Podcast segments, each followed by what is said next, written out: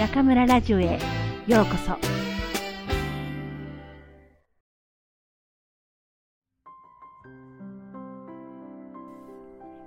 あなたが私に歌を歌いなさいと命じると私の心はうぬぼれで張り裂けそうになる。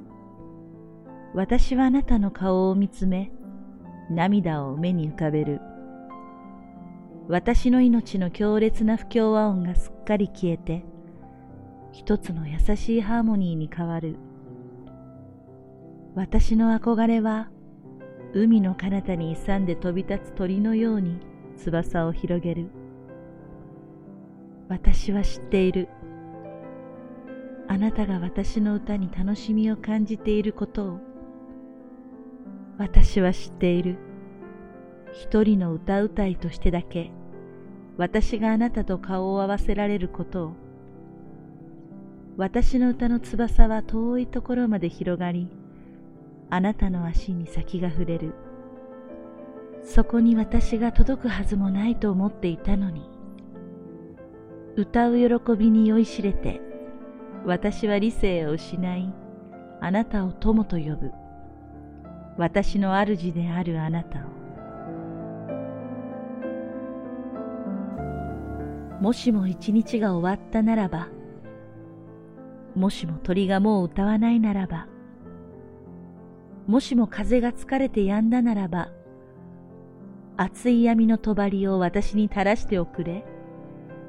あなたが眠りの布団で大地をくるみ、しおれた蓮の花びらを夕べにそっと閉じてやるように。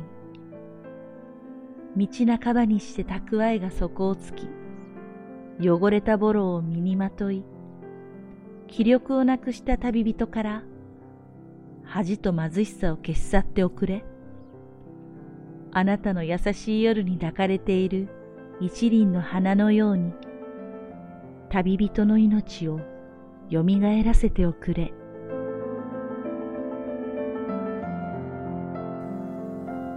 あなたが欲しい。あなただけが欲しい。私の心に何度でもそう言わせておくれ。昼も夜も私を惑わせる欲望は、真までうつろな偽りでしかない。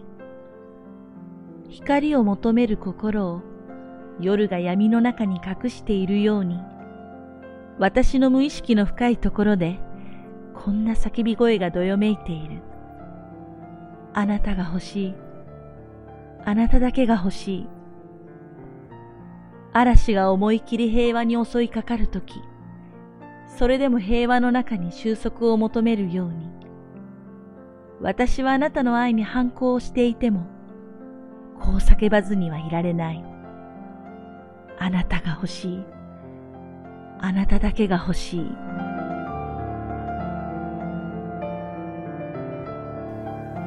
この世で私を愛する人々は、何とかして私を縛り付けようとする。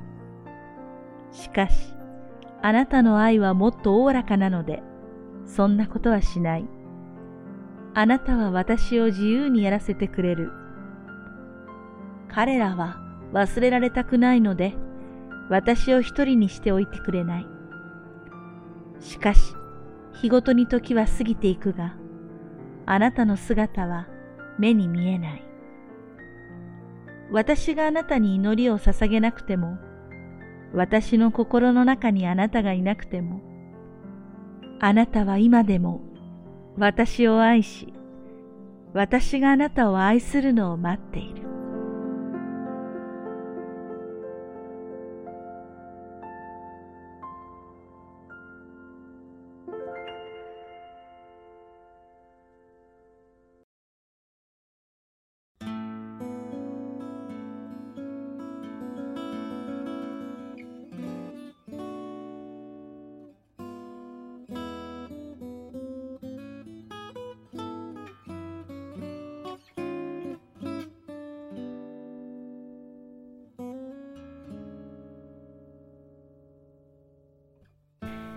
皆さんこんばんは。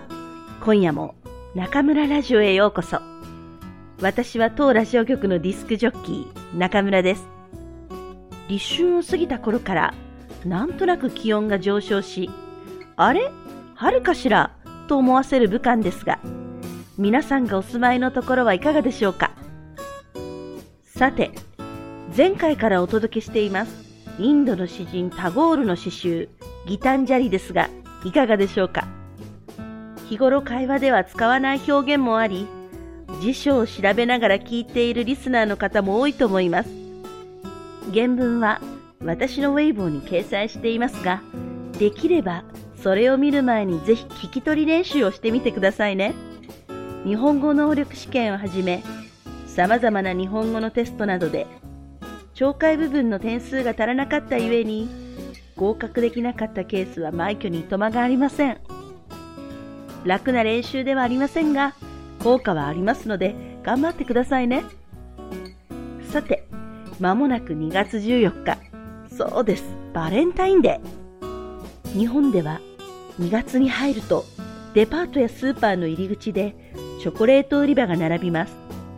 遠く3世紀、ローマ帝国時代に殉教した聖ワレンティヌスに由来するバレンタインデーですが、日本で現在のバレンタインデーの風習、つまり女性が男性に対して親愛の情を込めてチョコレートを送るようになったのは1970年代後半からです。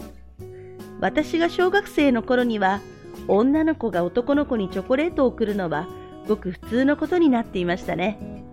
今では恋人もしくは異中の彼に送る本命チョコ、上司やお世話になった方に送る感謝チョコならぬ義理チョコ。最近は女の子同士が送り合う友チョコなんかもあったりして、全くチョコレート会社の策略にまんまと乗ってしまっているのですが、食べるのがもったいないぐらい可愛らしいデザインのチョコを見ていると、年に一度のお祭りなんだからまあいいか、なんて思っちゃいます。中国でも最近はチョコレートの消費量が増え、大好きな人も多いと思います。先日、武漢のハンジェというちょっとおしゃれな場所に行ってきたんですが、世界的に有名なベルギー皇室御用達チョコレートショップのゴディバがありました。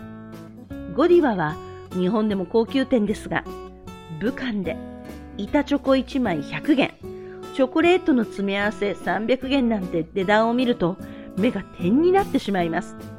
きっと東京で売っているものより高いんでしょうね。この世にはお金持ちがいるんだなぁとディスプレイを見ただけで外に出ちゃった私です。中国のバレンタインデーはどんな習慣があるんでしょう？周りを見るにやっぱり男性が女性にプレゼントを贈っているようですね。さすが女が強い中国ですね。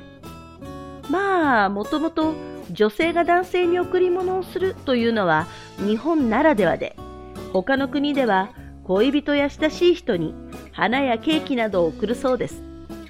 面白い話で、韓国ではバレンタインデーの2ヶ月後の4月14日をブラックデーと呼んで、バレンタインや3月14日のホワイトデーに縁のなかった男女が黒いものを食べたり飲んだりするそうです。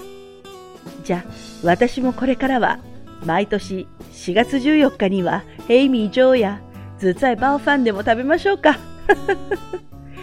バレンタインデーが終わると、いよいよ皆さんお待ちかねの春節がやってきますね。都市化が進むにつれ、春節も少しずつその姿を変えてきていますが、やはり新しい一年を迎える大切な節目の日、リスナーの皆さんも今からもうワクワクしているのではありませんか？私は残念ながら日本にいますので、直にこの熱気は味わえないのですが、テレビで中継を見ながら、皆さんと新年のカウントダウンをしたいと思っています。祝大家新年快乐それでは皆さん、また次回、ここでお会いしましょう。おやすみなさい。